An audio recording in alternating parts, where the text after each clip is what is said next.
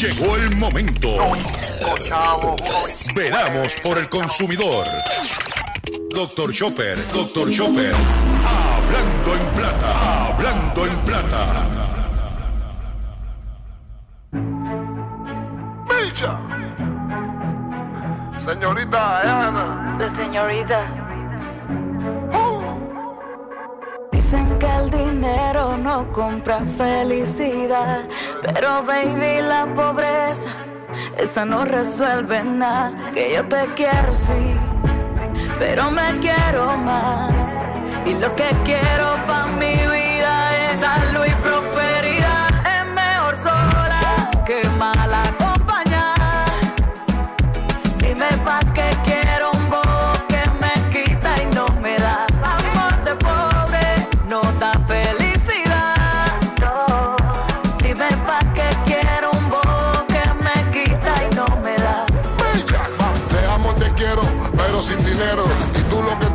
viajar el mundo entero. Tú sola te basta para llenar el monedero. Que no es de bueno, es de bobo y de bandolero. Dicen que te baje el cielo y lo que te baje es la cuenta. Te adoro yo, mi cielo, eso no paga la renta. Piensa que los demás no piensan y que tú no te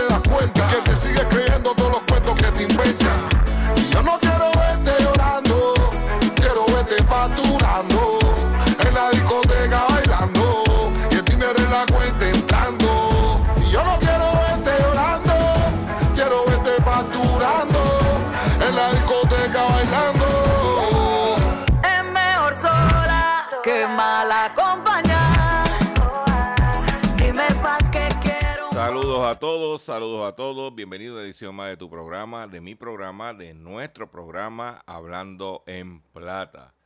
Hoy es martes 10 de octubre del año 2023 y este programa se transmite a través de la cadena del consumidor y la cadena del consumidor le integra las siguientes estaciones.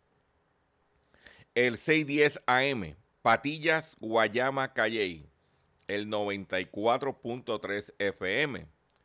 Patillas, Arroyo Maunabo, el 1480 AM y el 106.5 FM.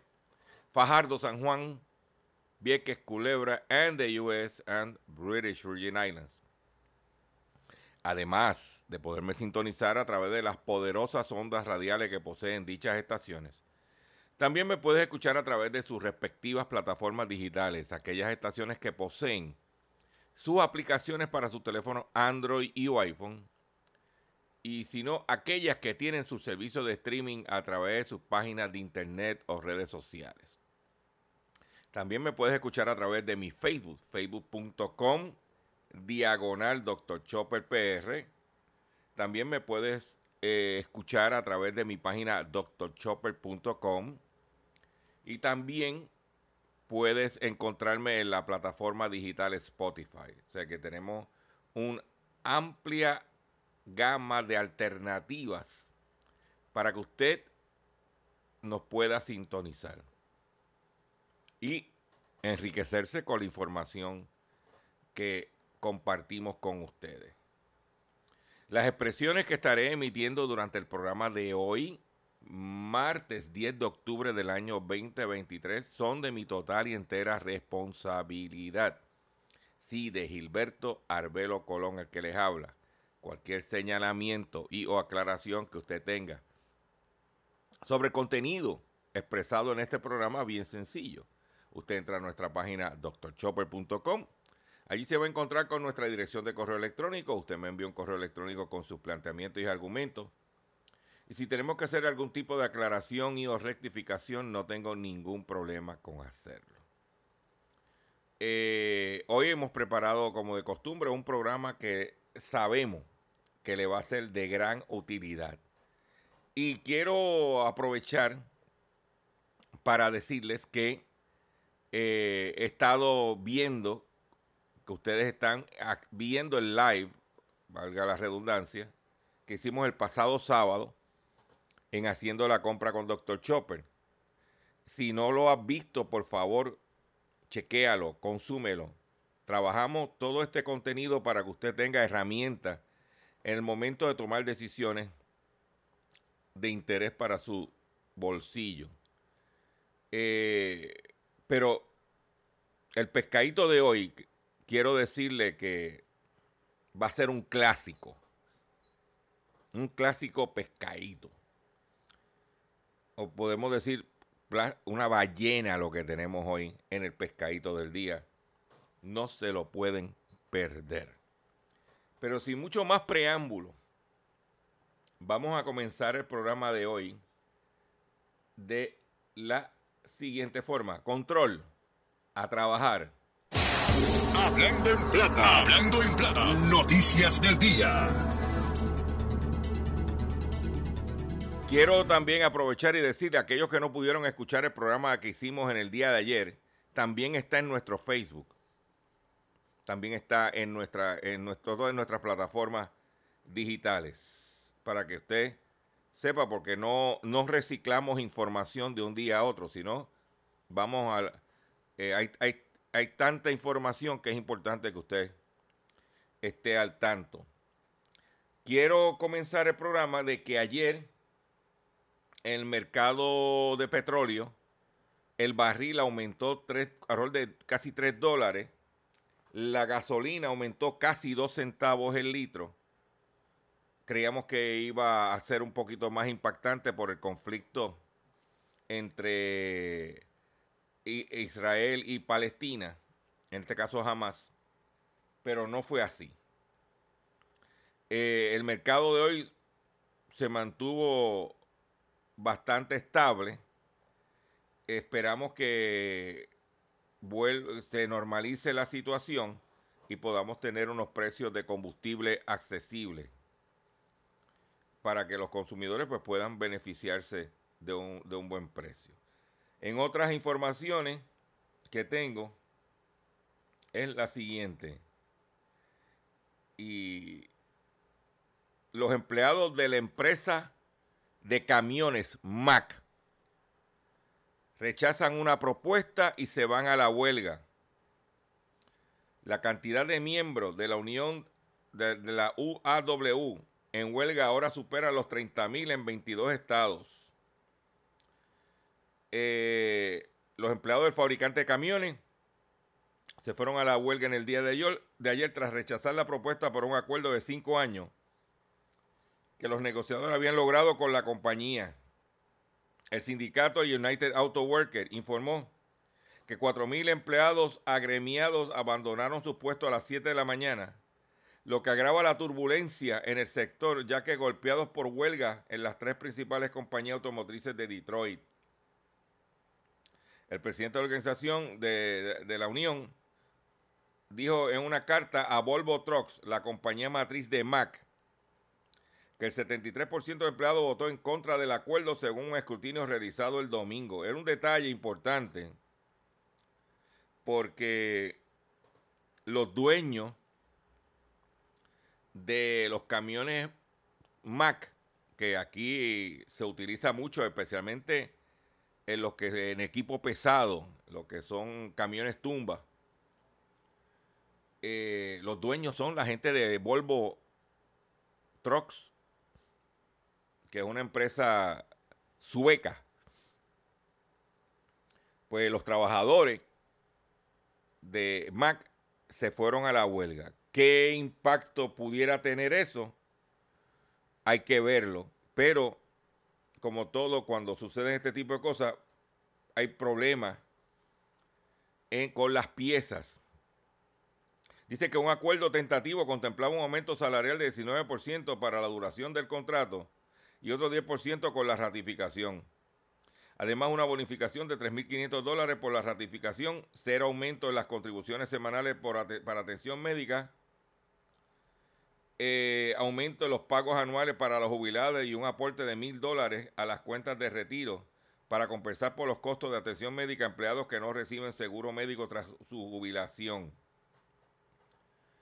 Eh, eso fue lo que le ofrecieron.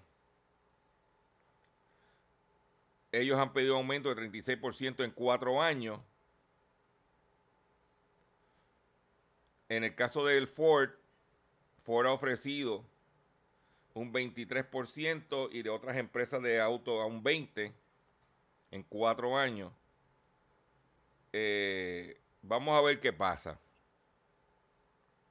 Pero siguiendo con el tema de la, de la huelga automotriz, ya los eh, efectos de la huelga en otros renglones de manufactura se está viendo. Y le voy a decir la situación. Eh, muchos eh, de las compañías automotrices han mudado sus operaciones para México. En México, pues, los salarios son más bajos, algunos, algunas de estas plantas no son unionadas. O sea que las empresas pues están buscando mejorar su, rendimiento, su ganancia, que no es, no es, ese es el sistema capitalista. Pero ya la huelga automotriz en Estados Unidos afecta en 412 millones de dólares a la industria de autos mexicana.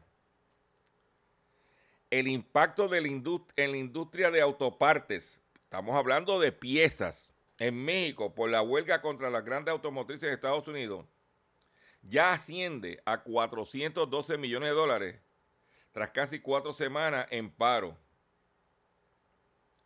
o un 0,5% del total exportado en el 2022. Según estimó el lunes Armando Cortés, director general de la Industria Nacional de Autopartes.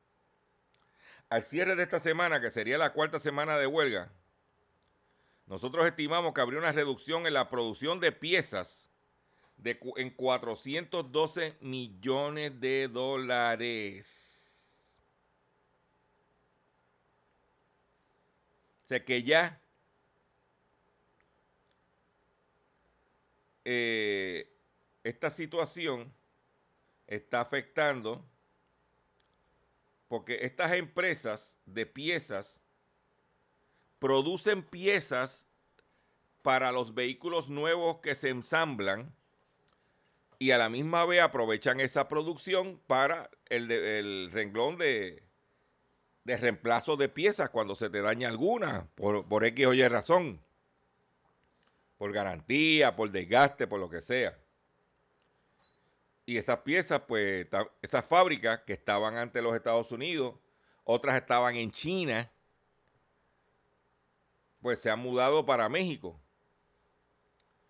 Pues el impacto de esa fábrica ya se está notando. Entonces, pues, usted tiene que estar consciente de que hay que cuidar el carrito, chequear las cosas, darle mantenimiento,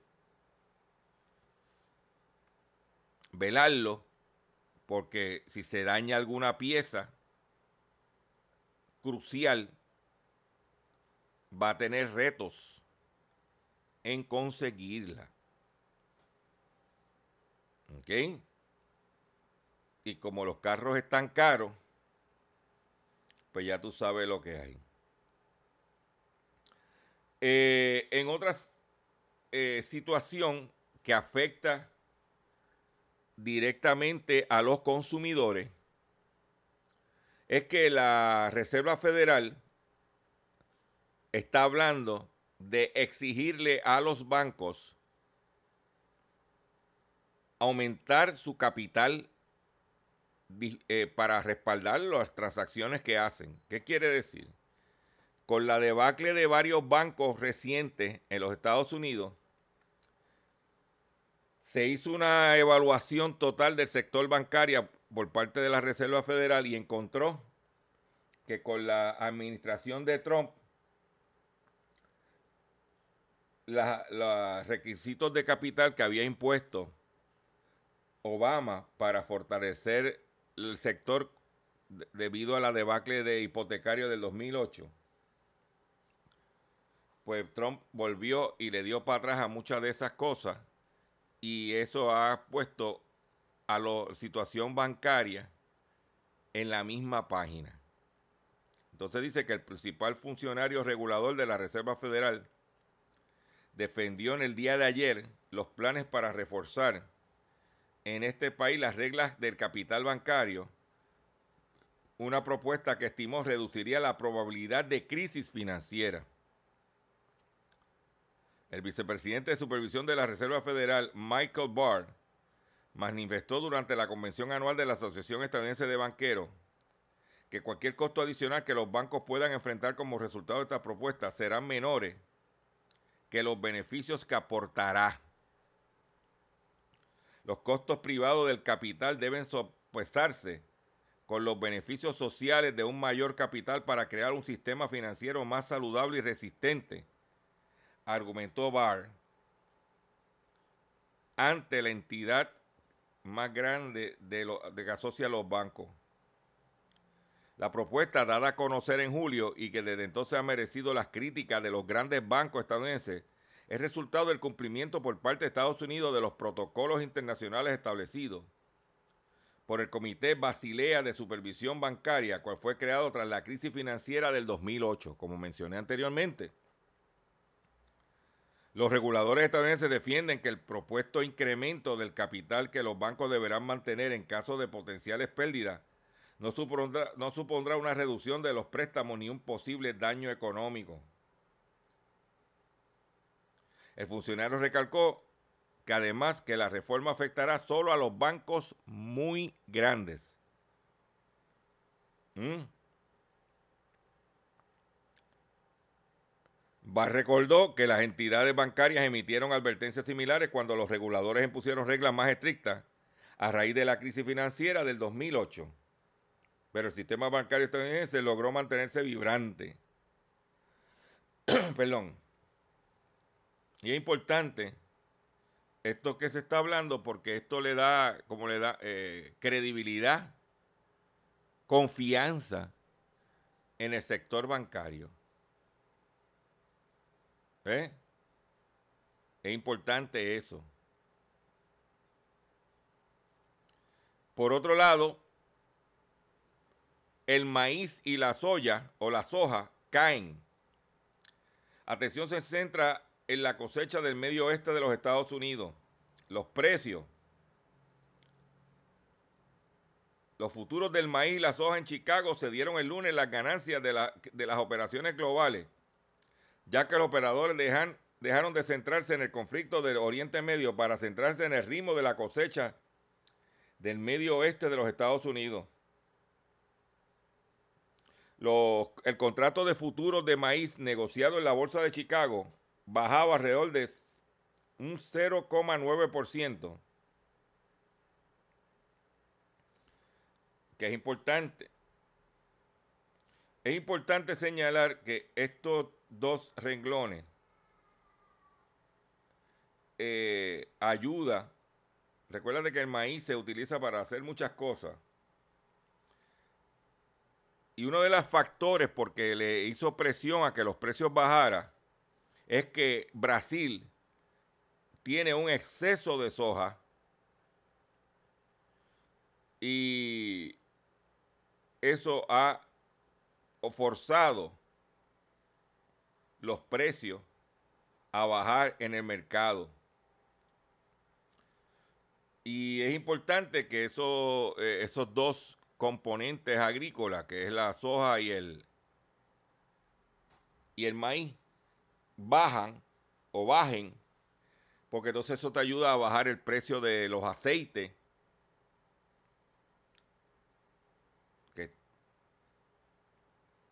están, todavía se mantienen unos precios altos. ¿Ok? Pero eso es noticia importante. Por otro lado, aquellos que se pasan robando cobre por ahí, que se preparen, porque los precios del cobre van a seguir bajando. Dice que los principales compradores de cobre de China prevé un recorte de un 36%. ¿Ok?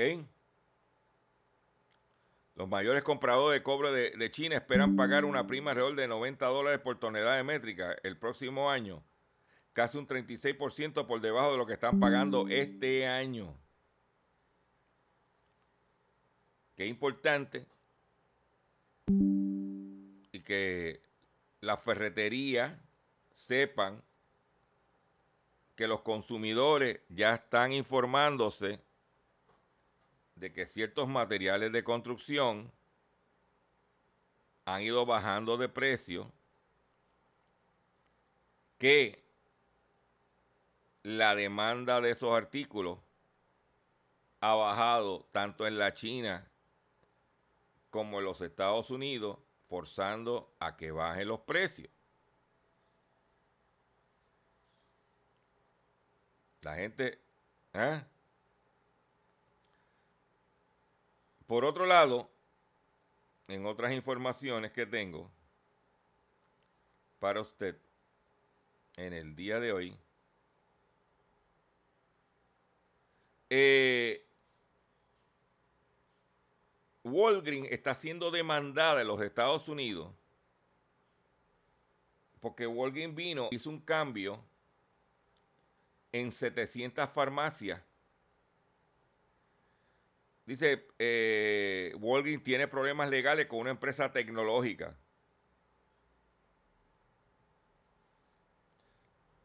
Hace algún tiempo Walgreens apostó por colocar pantallas en las puertas de los refrigeradores en 700 de sus farmacias para colocar en ella publicidad digital. Idea que al parecer les estaba dando problemas más problemas que ganancias. O sea que cuando usted va a Walgreens y están las neveras donde están los jugos, mantecados, todos los refrigerados, en esa puerta había como una pantalla donde tenía publicidad. Eso fue un acuerdo que hizo con esta empresa para instalar esas dichas pantallas.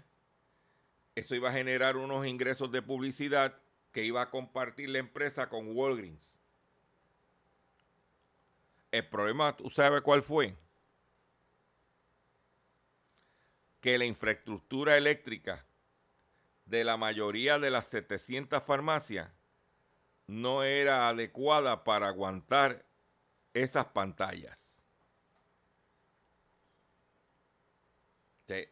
nadie en Walgreens, USA, antes de decidir escoger determinar qué farmacia iban a implementar el sistema, hizo un estudio de carga para ver si aguantaba dicho artefacto. Igualito que aquí con las escuelas y los abanicos y los aires acondicionados. Para que usted vea que esto no es exclusivo del gobierno. También la empresa privada mete las patas. ¿Mm? La empresa Cooler Screens le proveyó las pantallas. Pero al incumplir con el contrato, Cooler Screen está, demandando a Walgreens ya que obstruyó el plan de implementación nacional de su tecnología y exigió la retirada de las pantallas eh, de los locales que ya habían puesto. ¿Eh? Walgreens dice que argumentó que el servicio brindado por la compañía tecnológica no funcionó como esperaba. La famosa cadena señaló que hubo varios problemas técnicos con, con las pantallas, entre ellos congelación, oscurecimiento. Pero la empresa dice que explicó que los problemas técnicos se debían más a la obsoleta infraestructura eléctrica y de, refrigeración de, Walgreens. Vamos a estar velando este caso para que a ver cómo, cómo, cómo culmina, qué, qué sucede. Pero es importante que tanto el consumidor, pero en este caso los comercios sepan que cuando vayan a hacer algo, tengan mucho cuidado. Voy a hacer un breve receso. Pero cuando venga, vengo con un pescadito. Vengo insoportable. Es más, si usted quiere, váyase a escuchar otra cosa, porque lo que vengo en el pescadito no es apto para cardíaco.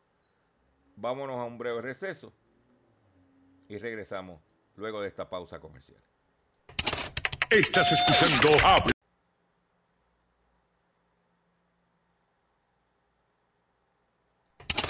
Estás escuchando Hablando en Plata. Hablando en Plata. Hablando en Plata. El pescadito del día.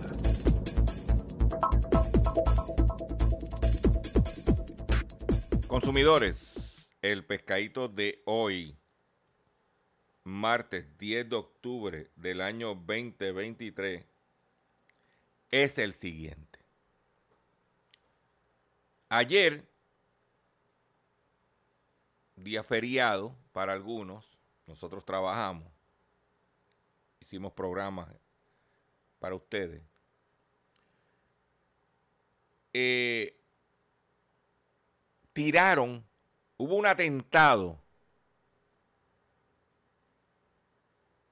contra los consumidores, contra el bolsillo del consumidor, liderado por el talibán mayor Tatito Tax, respaldado por el ejército de la Junta del Control Fiscal.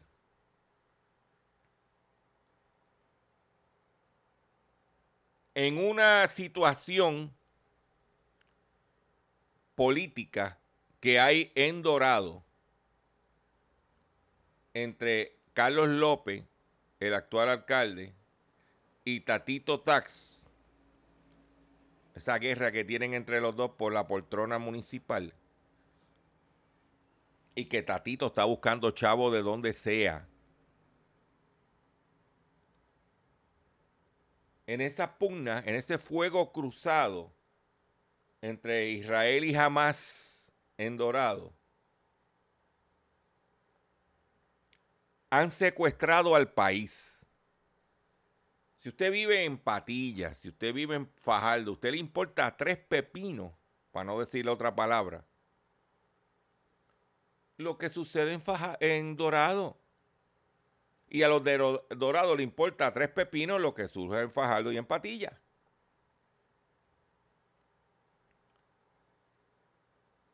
Entonces Tatito Tax, en su acostumbrado estilo talibán, esa es mi opinión, fue de carga maleta de los grandes intereses para proponer que se eliminara el impuesto al inventario y que a cambio de eliminar el impuesto al inventario, usted y yo, que somos parte de los 800 mil personas dueños de residencias, que nos veríamos afectados porque tendríamos que pagar o impuesto a la propiedad. Los que no pagan pagarían y los que pagan ahora perderían el incentivo de los 15 mil dólares.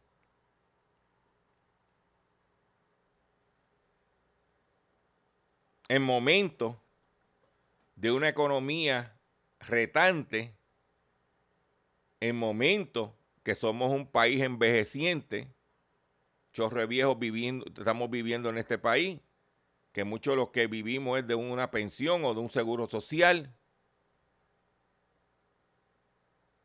Y que venga este descarado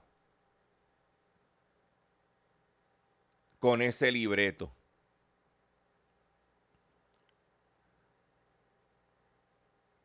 Para que los comerciantes se echen el dinero en el bolsillo, porque tengo información extraoficial en reuniones que han habido entre el CRIM y el sector comercial de que ellos no le van, no, no, no van a, a ese, ese, ese dinero, no lo van a reducir. El impuesto al inventario que tanto cacarean lo estamos pagando nosotros cuando compramos un artículo porque todo negocio lo pone como parte de sus gastos. Así es que funciona esto. ¿Eh? Yo digo lo siguiente, vamos a asumir que el país está en una situación económica difícil Y que como parte de esa situación económica difícil, todos los que tenemos esta exención contributiva de nuestra propiedad, tengamos que pagar. Pero si pagamos nosotros, que paguen los comercios grandes, porque el pequeño mediano comercio, comerciante no está metido en esto, estos son los grandes. Eso, que también paguen. Porque esos comercios que están pidiendo que eliminen el impuesto al inventario reciben casi el doble de incentivos contributivos del Estado. Si me vas a eliminar el incentivo a mí como ciudadano, hay que eliminárselo también a ellos como comerciantes. O, todo o nada.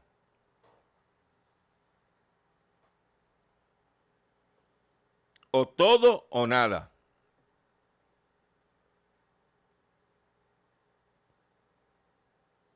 ¿Eh?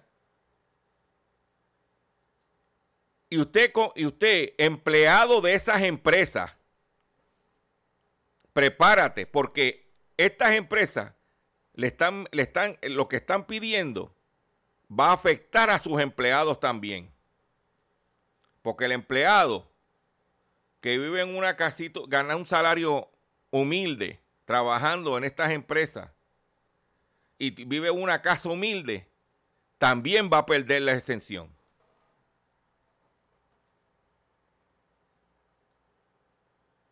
¿Eh?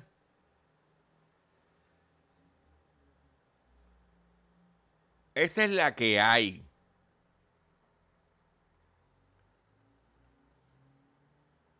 Esa es la que hay.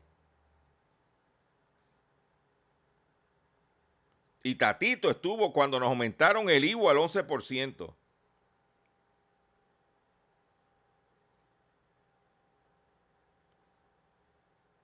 ¿Mm? No, no, no, no, no, no, no, no, no. Mire, señores. ¿Eh? Entonces, como tú vienes con esa desfachate para tú pasar el cepillo a esa gente del dinero, del dinero que se van a echar al bolsillo, eliminando el impuesto al inventario, Yo le doy un par de milloncitos a Tatito para su campaña y me eché 400 millones. Así es que funciona esto. Y no podemos olvidar lo que dijo en días recientes el exsecretario de Hacienda Raúl Mandonado, que dijo que en Puerto Rico lo controlan varias empresas y hacen con el gobierno lo que le den gana para su propio beneficio.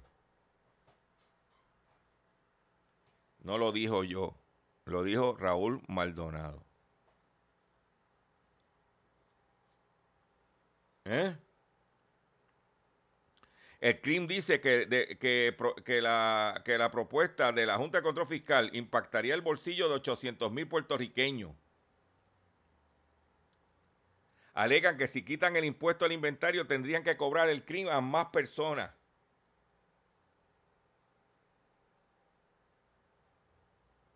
¿Mm? ¿Y qué es cuáles son los efectos secundarios de hacer eso? Yo te voy a dar un ejemplo bien sencillo. Vamos a ver que usted vive en una casita humilde en el pueblo de Arroyo o en Ceiba, y de momento usted lo que recibe es una pensión de 500 dólares, y de momento le meten un impuesto a su propiedad de 400, 500 dólares al año. Y usted no tiene el dinero para pagar ese impuesto y se sigue ahí, ahí, ahí, ahí, y a la larga, ¿qué va a pasar? pierdes tu casita.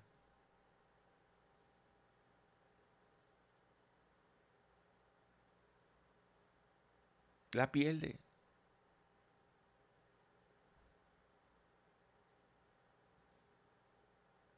¿Mm? Vamos a asumir que tú tienes un reverse mortgage. Y el reverse mortgage dice que tú eres responsable de los impuestos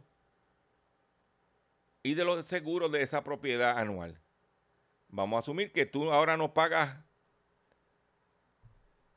impuestos y cuando tengas que pagar impuestos.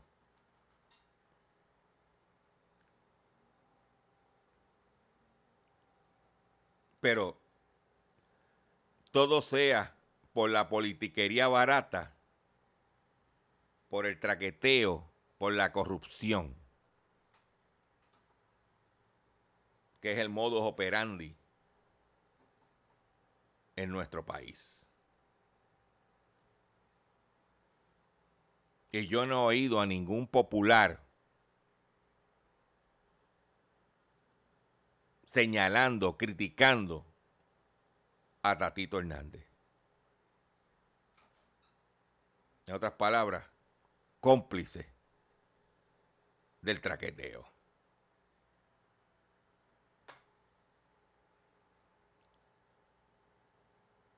Esa es la que hay. ¿Mm?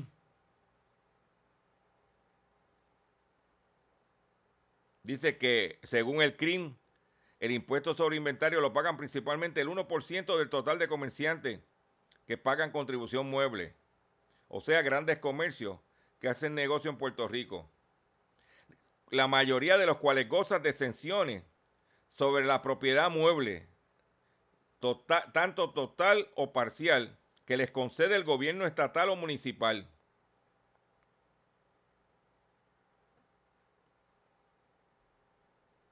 De que los que están pidiendo que se elimine el impuesto al inventario ya reciben exenciones.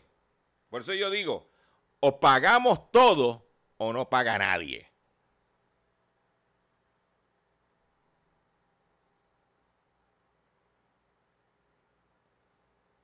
Porque en este país tú no te puedes levantar por la mañana. Porque si no es que se va la luz, es que te quieren meter la mano en el bolsillo.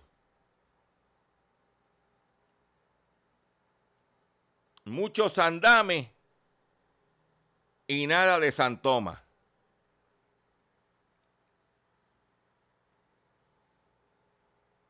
Yo... Mm, Yo creo que después de este pescadito, tengo que bajar un poco la intensidad porque me, da la rabia que me da.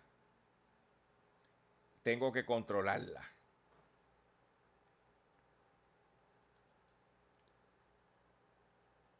Escuchen esto, por favor.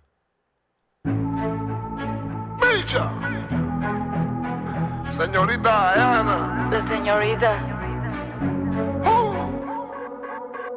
Que el dinero no compra felicidad, pero baby la pobreza, esa no resuelve nada. Que yo te quiero sí, pero me quiero más.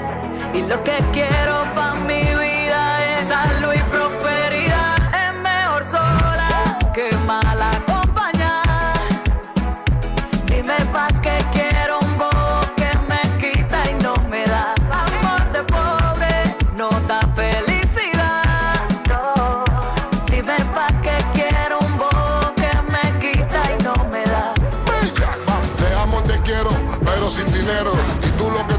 viajar el mundo entero. Tú sola te basta para llenar el monedero. Que no es de bueno, de bobo y de bandolero. Dicen que te baje el cielo y lo que te baje es la cuenta. Te adoro Dios mi cielo, eso no paga la renta. Piensa que los demás no piensan y que tú no te das cuenta. Que te sigues creyendo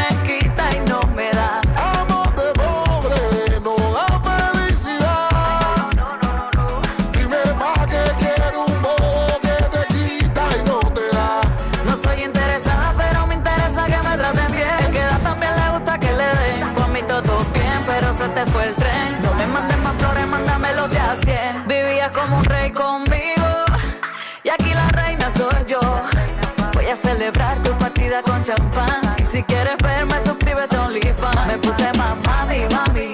Ahora estoy ready para el party, party. Te quiero, pero bien lejos de aquí. Porque tú eres muy poquito para mí.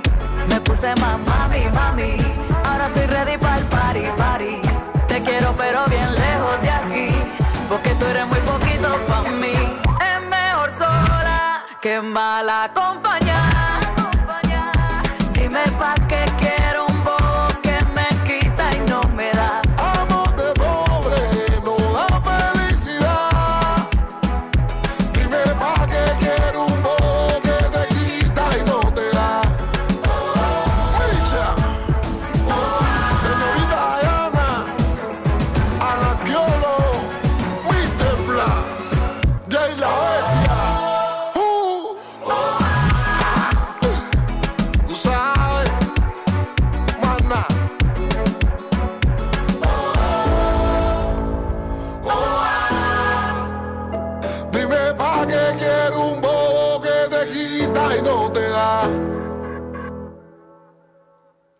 Tiene. Es, más, es mejor estar solo que mal acompañado. Porque a la hora de la verdad te va a pasar factura en el bolsillo. En otra información que tengo para usted también. eh, usted se pregunta por qué no avanza la reconstrucción eléctrica en el país, de la infraestructura eléctrica del país. Y los apagones, y los bajones de luz, y los enseres. ¿Por qué no, eso no avanza? La información que tengo es que Luma no quiere invertir ni un centavo de su dinero y, y, por ejemplo, ellos hacen un trabajo X y hasta que el FEMA no les reembolsa el dinero del trabajo que hicieron, no hacen el otro trabajo. Entonces, en este momento, hay un sinnúmero de proyectos detenidos esperando que FEMA les reembolse el dinero. Inclusive, tengo información de que varias empresas que ellos subcontratan para hacer di- diferentes trabajos, los empleados de esas empresas, de esos contratistas de Luma, están en una situación no muy agradable porque si no hay dinero, pues yo tengo que votar los empleados y cerrar la compañía, pero ¿qué pasa? Si la cierro y, y cuando llegue el dinero tengo que volverla a abrirla, después no consigo los empleados.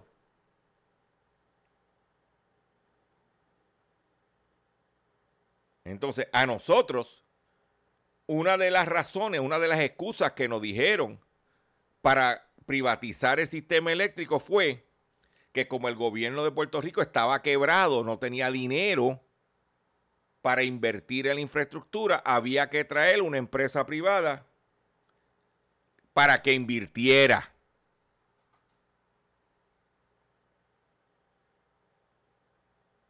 Y por eso es que no avanza el sistema.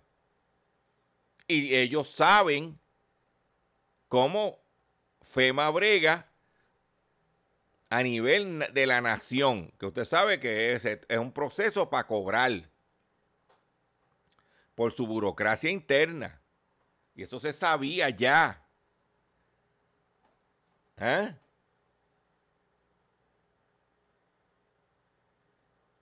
Entonces, hay un sinnúmero de proyectos, hay un sinnúmero de obras detenidas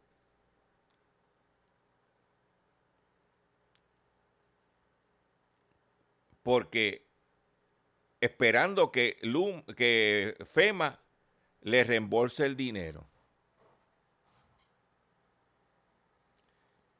Oye, tardaremos. Por eso es que no se ve el progreso. Porque lo que contratamos es una empresa de mantenidos. Mire, usted es una empresa privada. Yo pongo el dinero, si es que lo voy a cobrar. Si el trabajo está seguro, está entre los parámetros, sé que lo voy a cobrar. Pues no. Hasta que no me paguen, no sigo para adelante.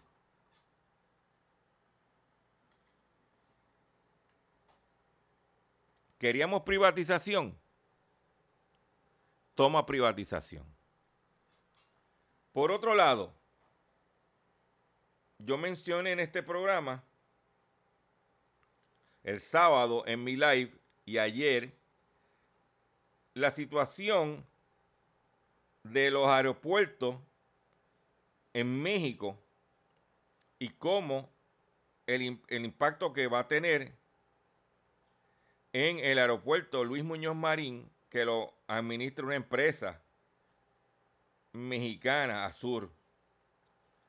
Pues ayer el gobierno de México dijo la baja de tarifas aeroportuarias favorecería a usuarios, pero mermarían ingresos.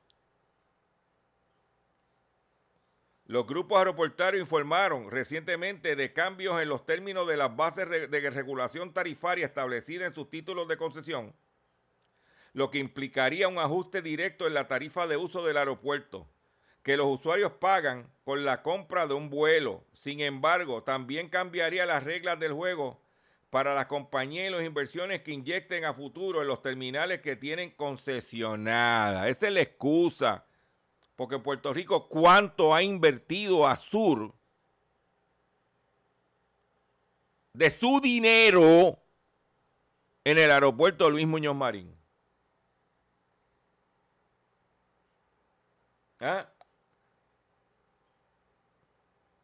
Dice que en concreto, estas concesiones fueron otorgadas en 1998.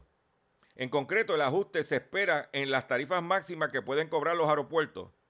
Y aunque no se dijo si este ajuste sería a la alza o a la baja, el mercado lo tomó como este último, a la baja. ¿Eh? Y usted sabe cómo también se dieron cuenta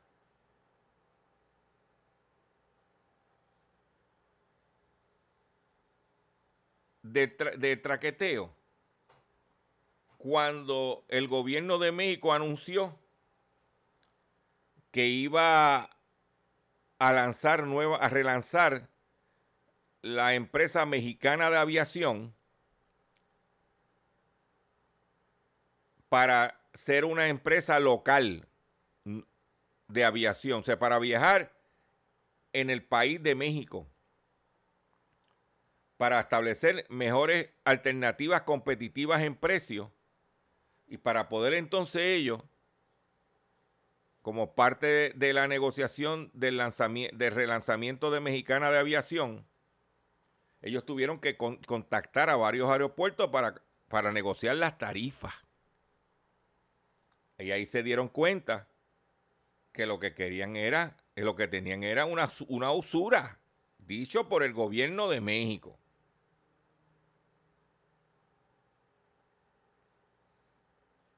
¿Mm?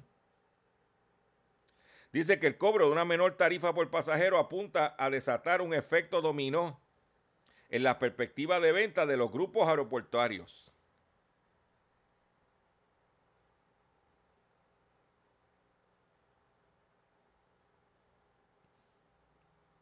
¿Mm?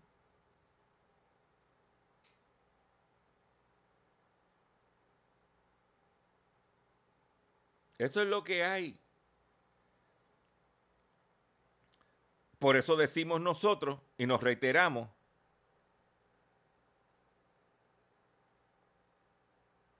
que si se fiscalizaría en Puerto Rico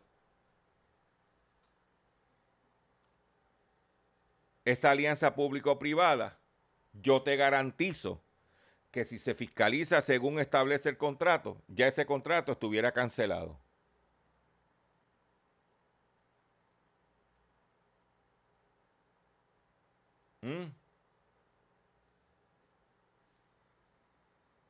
Desde el 1998 hasta el 2023 se hartaron. El gobierno de México dijo, hey, tú en el contrato dijiste X, Y, Z. Tú ibas a invertir y no vimos la inversión.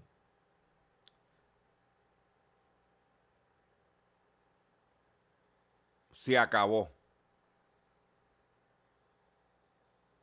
Privatizar las ganancias y socializar las pérdidas.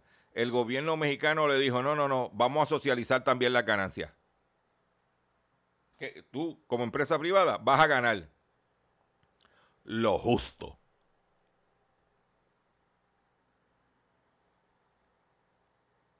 Lo traigo como un ejemplo de que las cosas se pueden hacer bien. ¿Mm?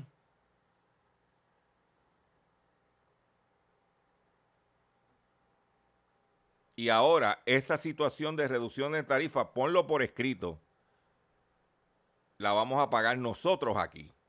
Esa merma de ingresos nos las van a espetar a nosotros aquí, ya tú sabes. Como siempre, la bonita. Me despido ustedes por el día de hoy. Yo le agradezco su paciencia, yo le agradezco su sintonía. Yo los invito a que visiten nuestra página doctorchopper.com, que compartan este programa porque a la hora del billete, ahí yo no quiero cuenta. ¿Eh? Porque es mejor, es mejor estar solo que mal acompañado. ¡Bicha! Señorita Ana. La señorita. Uh. Dicen que el dinero no compra felicidad, pero baby la pobreza, esa no resuelve nada. Que yo te quiero sí, pero me quiero más. Y lo que quiero para mi